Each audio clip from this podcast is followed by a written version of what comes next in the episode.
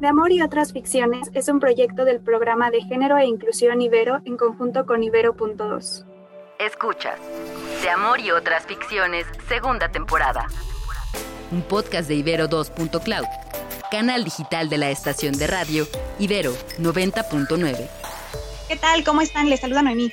Yo soy Paola y esta vez traemos un tema fuertísimo que es el patriarcado en la mesa ante el especismo ecofeminismo. Así es, Pau. Como lo mencionas, ya hemos estado hablando de diferentes sistemas de dominación en capítulos anteriores y hoy le vamos a entrar a esto de la comida. Cómo, cómo están operando los presupuestos patriarcales con los que nos hemos eh, criado y creado en nosotros y nosotras cuando comemos. Y para entrarle a esto tan duro, nos acompaña Jimena Gabilondo, filósofa y fundadora de Zero Waste México. Hola, muchísimas gracias por invitarme. Gracias a ti, Jimé. Y mm, bueno, para introducir un poco acerca de, por qué esta vez vamos a hablar de, un tema tan difícil, porque claro, puede ser o parecer muy violento que te cuestionen qué comes y por qué lo comes, pero lo que queremos aquí destapar un poco es el poder que, que opera en todas las esferas de nuestra vida y lo venimos platicando desde la temporada pasada, cómo hay cierto cierta creencia que tenemos derecho de poseer y de controlar a otros seres sintientes, pensantes incluso también, y mantenemos diversas jerarquías en, la estructura de vida que tenemos y eso aplica en nuestra mesa, en la comida y tiene que ver también con los temas económicos que ponderan actualmente, con la educación que tenemos, con la cultura de nuestros países y demás. Entonces, a ver, vamos a platicar sobre cómo estamos haciendo a los otros mercancías, como si sus vidas no valieran y, solo estuvieran ahí para ser consumidas. Esto es algo que ya hemos venido señalando en relación con las otras, con los cuerpos de las mujeres, también con los cuerpos de la diversidad sexual. Y hay que ver cómo se aplica en la comida. Hay que atrevernos a cuestionar esto. Entonces, Jime, por eso te queremos hacer preguntas esta vez un poco un poco rudas. Espero que, te animes a contestarlas. Primero, ¿cuál crees tú que es la relación entre el patriarcado y la dieta omnívora? Eh, sí, sí están rudas, pero, pero estoy lista. Y antes de contestar tal cual la pregunta, o sea, de, eso que decías de, pues, cuestionarnos lo que comemos, el tema es que de lo que vamos a hablar hoy es importante porque todos los días comemos, ¿no? O sea, el alimento es parte de nuestra vida, lo de hecho permite también parte de la vida. Y también dependiendo de nuestro privilegio, pues es algo que hacemos varias veces al día, ¿no? Entonces, em, en estos momentos de crisis en los que estamos actualmente, podríamos decir como crisis planetaria, eh, temas así como el comer ya se, se, se empieza a, a, entreborrar un poco la línea entre que si es una, una, acción completamente personal o si tiene tintes políticos. Yo diría que ya en estas instancias podríamos decir que tiene tintes políticos, ¿no?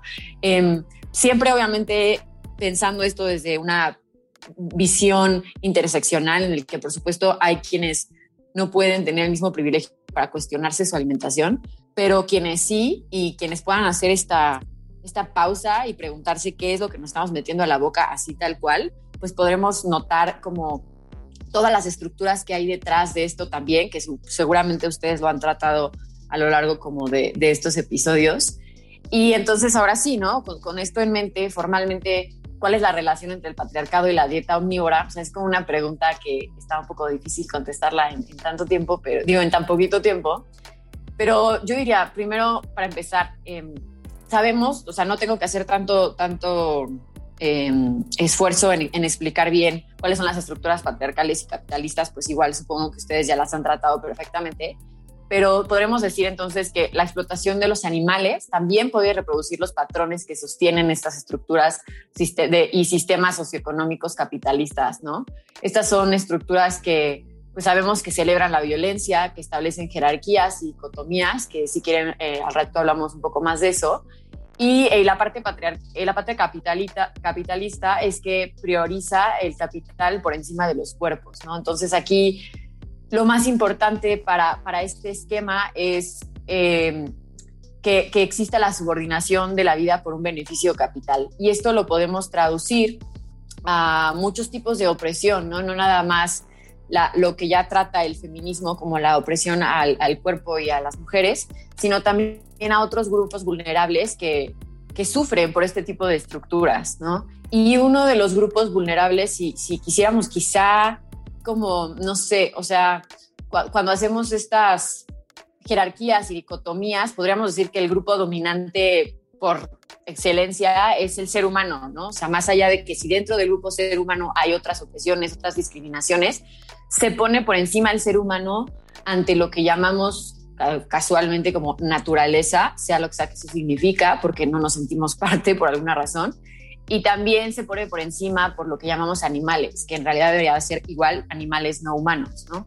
Entonces, de esta forma, em, los cuerpos de los animales se convierten en algo que solamente, en, en, objetos, ¿no? Más que sujetos, en objetos que están ahí para satisfacer el placer o el trabajo que necesita este grupo dominante que es el ser humano. El placer puede ser en la alimentación, por ejemplo, y el trabajo también para explotar sus cuerpos para producir capital. Entonces ahí justamente está la relación con, con la dieta. Em, cuando comemos animales, estamos asumiendo que eh, sus cuerpos están ahí justamente para producirnos placer. Porque hoy en día, como decía al principio, em, más allá de, ya no estamos hablando necesariamente de temas de, nutrición, ¿no? Porque pues sabemos que si, si, sabemos del tema, que no necesitamos alimentarnos de otros eh, animales para poder no solo sobrevivir, porque ni siquiera me gusta esa palabra, sino para tener una, una buena salud, entonces ya ni siquiera está eso sobre la mesa, más bien son cuestiones de placer o cuestiones culturales que, podríamos ir poco a poco cambiando, pero que justamente estas estructuras patriarcales y capitalistas eh, nos, nos ciegan y, no nos permiten entender como que estamos reproduciendo estos patrones de opresión. Qué fuerte todo esto, Jimé. Y, y bueno, sobre esta misma línea y creo que un poco para seguir ahondando en el tema, ¿Qué propuestas androcentristas y misóginas detectamos al consumir alimentos provenientes de animales no humanos? O sea, lo que les decía al principio, ¿no? De, estas estructuras de, jerarquía. O sea, el tema es que las sociedades patriarcales, que son en definición androcentristas y misóginas, eh, están siempre fundamentadas por estos dualismos y estas jerarquías. ¿A qué me refiero? No? Las jerarquías son formas de entender el mundo que establecen niveles, ¿no? tras los cuales damos orden y clasificación al mundo. Em, y los dualismos están dentro de estas jerarquías y son una forma en la que también comprendemos la realidad tras los opuestos. Entonces, los más típicos son humanidad, animales, em, razón, naturaleza, razón, cuerpo, hombre, mujer, blanco y negro, ¿no? Y lo que hace nuestro cerebro ante esto es que siempre presuponemos que uno de estos lados es superior al otro, ¿no? Y todo esto se legitima a través de diferentes instituciones y, hasta la cultura, ¿no? Que es, parte de como biología, política, religión, economía y por supuesto, ¿no? Economía y capital. Eh, de hecho, una vez discutía de esto con una bióloga y me decía, no, este claro que sí, las, las este, jerarquías están ahí, ¿no? O sea, el mundo sí tiene jerarquías, los animales tienen estas jerarquías. Y le decía, bueno, quién puso esas jerarquías, ¿no? No es como que el humano llegó y dijo, oh, descubrí las jerarquías, ¿no? O sea, es, parte de, un constructo, pero bueno, ¿no? Entonces, ante esto lo que se instaura en nuestra mente es una, em, un sistema de dominación que se justifica, ¿no? Justificamos esta dominación tras estos esquemas jerárquicos y dualistas y, esto lo que legitima es lo que tanto escuchamos que es el poder. Em, esto es misógino, esto es em, androcentrista, porque siempre quien está por encima del poder tras estas estructuras es el ser humano y por supuesto sabemos que ciertos seres humanos eh, están por encima de otros, ¿no? O sea, quienes tengan esta, eh, mientras más privilegios tengan en esta cadena, podríamos decir, o en este espectro interseccional, pues van a estar por encima, ¿no?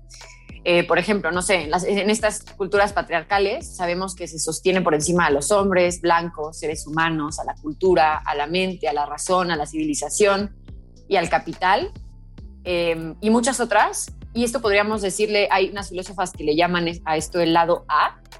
Y en el lado contrario, el lado no A, si queremos, están las mujeres, los no blancos, los animales, la naturaleza, el cuerpo, em, no sé, la reproducción eh, y, otras listas. Y, la lista sigue, ¿no? Entonces, como podemos ver, eh, las mujeres, los animales y la naturaleza están juntas y quizá a veces hasta como parte de, se, ponen como en una categoría juntas, o sea, como si fueran parte de lo mismo, em, eh, eh, en el lado de lo no a. Entonces, esto lo que genera es que, pues, quienes están del lado no A son objetos más que sujetos que están para disponer de, o, el, que el lado no A puede, del lado A puede disponer del lado no A. ¿Sí me expliqué? Ok, ok, sí, definitivamente sí. Y creo que también, o sea, está muy fuerte que, primero el hecho de que justo no sea un lado B, ¿no? Porque creo que el lado B al fin y al cabo, pues nos da como esta característica de que, pues es la misma moneda, ¿no? Claro. Y el hecho de que sea un lado no A lo hace todavía más fuerte porque es como, si fuera la misma moneda, sería un mismo lugar jerárquico desde otra perspectiva, y no lo es. Y regresamos a lo mismo, quiénes ponen estas jerarquías, ¿sabes? Y de dónde vienen. Y no sé, o sea, creo que también algo que como ser humano tenemos que entender es que realmente las cosas que creamos en contra de las cosas que descubrimos son muy pocas. Hay muchas cosas que descubrimos y nos las apropiamos y hay muy pocas cosas que realmente nacen completamente en nuestras manos y sobre todo vienen de pues, tiempos más modernos, ¿no? Porque la realidad es que todo lo que sabemos de antes son descubrimientos, no son creaciones como tal. Entonces, no sé, siento que ponerlo de esa forma lo, lo vuelve muy fuerte y lo vuelve como eh, más polarizado, pero creo que es bueno polar, polarizarlo en este momento, ¿sabes? Sí, o sea, justo eso, eso que dices del lado B es súper interesante, o sea, qué bueno que lo hayas cachado, porque si dijera el lado A y el lado B, pues seguiríamos bajo esta estructura de que está bien hacer dualidades, ¿no? O sea, como que es algo natural, es algo, eh, no sé, y, no es que sea, o sea, creo que sería una falacia naturalista, o sea, no es algo natural, o sea, es algo que hemos construido, que hemos eh, generado para entender, querer dar orden y clasificación al mundo y que nos damos cuenta que en realidad no es tan así, o sea, creernos separados, o sea, como humanidad animales está separados, razón y naturaleza o razón y cuerpo están separados, eh, pues ahora nos damos cuenta que no, o sea, cada vez somos más conscientes de esta como no sé, interconexión entre nosotros, ¿no? Sí, y justo en esto que señalas de, de, lo que se oculta, lo que, lo que parece que no está, se relaciona mucho con la propuesta de Carol Adams sobre el referente ausente. Ahorita nos está señalando toda la violencia y todos los presupuestos que están eh, dentro de lo que comemos.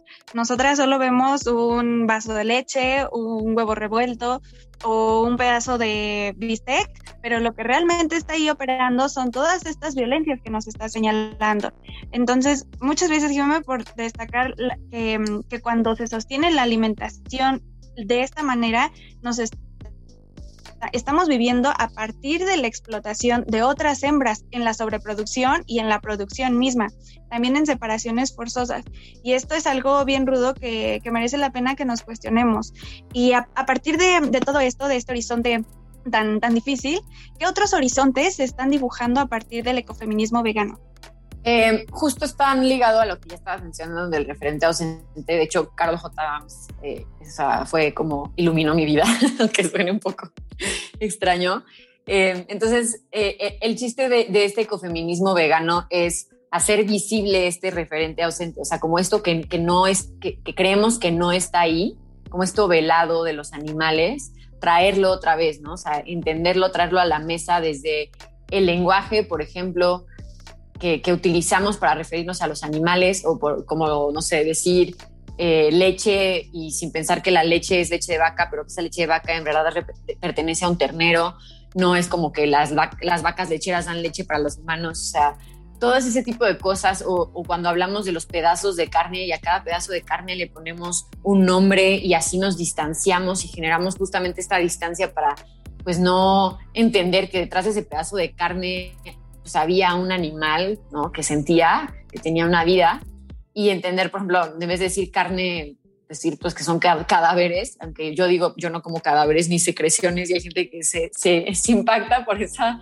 eh, esos términos, pero pues se me hacen como términos más reales. Y eso es parte de lo que el ecofeminismo está haciendo, ¿no? Eh, eh, traer esto a la mesa, dar visibilidad a este referente ausente y a veces hay mucha discusión de que si en el feminismo tendría que entrar este veganismo o, si en el ecofeminismo tendría que entrar. Y lo que yo digo es que para mí una, un futuro ecofeminista debería de ser vegano porque como nos dimos cuenta, em, las mujeres y los animales están en una posición similar ante el mundo patriarcal, ¿no? Que son objetos en lugar de sujetos. Y como decías, además hay animales que son hembras, que son además las que más sufren en estos esquemas, ¿no? Las vacas, por ejemplo, que dan leche y las gallinas por sus huevos. Eh, entonces, si bien algunas feministas podrían decir que pues no, no está tan ligado, para mí no, no se trata de, de tener que escoger qué, qué, batallas, qué batallas sí, qué batallas no, sino que si queremos pues tirar este sistema de dominación, de opresiones, no podemos hacerlo solamente como nuestra opresión favorita, ¿no? sino todas, porque es el sistema mismo el que no está bien. Entonces, ¿por qué algunas vidas sí y algunas vidas no? Y creer que algunas vidas no, en el caso de los animales, sería otro tipo de opresión que hasta tiene un nombre, que es este especista. Entonces, un feminismo o ecofeminismo vegano es también un ecofeminismo especista, este antiespecista, que, que entiende que todas las vidas tienen el mismo valor. Justamente, Jiménez, tiene que ver la, el ímpetu feminista con inventar otras formas de relacionarnos, con, con hacernos cargo del presente que habitamos, de la posición de privilegio en, la que podemos elegir, como lo mencionas, hacernos responsables de ello y subvertir estas lógicas patriarcales, asumir un compromiso verdadero eh, con la vida y en contra del dolor y las opresiones múltiples que estamos viendo en otros cuerpos y en otras hembras. Entonces, Jime, de verdad, muchas gracias por acompañarnos, por compartirnos un poco de toda tu sabiduría y yo me quedo mucho con este cuestionamiento permanente sobre cada que nos pongamos en la mesa pensar, en dónde, de dónde estamos obteniendo esa energía, de dónde vamos a obtener nuestra vida y pensar si, si esto de donde la estamos obteniendo permite que la vida se sostenga por sí misma o más bien proviene de una lógica de muerte y dominación. ¿Qué, cosa hay implícita? Eh, ¿Qué presupuestos patriarcales y androcentristas están implícitos cuando comemos cadáveres, cuando degustamos lácteos gracias a la explotación reproductiva de otras hembras? Muchas gracias, Jimé. Bueno, igual muchísimas gracias, Jime. Y como siempre, no se olviden de darse una vuelta por el Observatorio de Género y Juventud en www.géneroyjuventud.ibero.mx para obtener más información sobre estos temas. Yo soy Paola y esto es De Amor y otras ficciones. De Amor y otras ficciones es un podcast de Ibero2.cloud, canal digital de la estación de radio Ibero 90.9. Agradecemos en la producción a Julio César Lanzagorta, Daniel Maldonado y Uriel Rodríguez.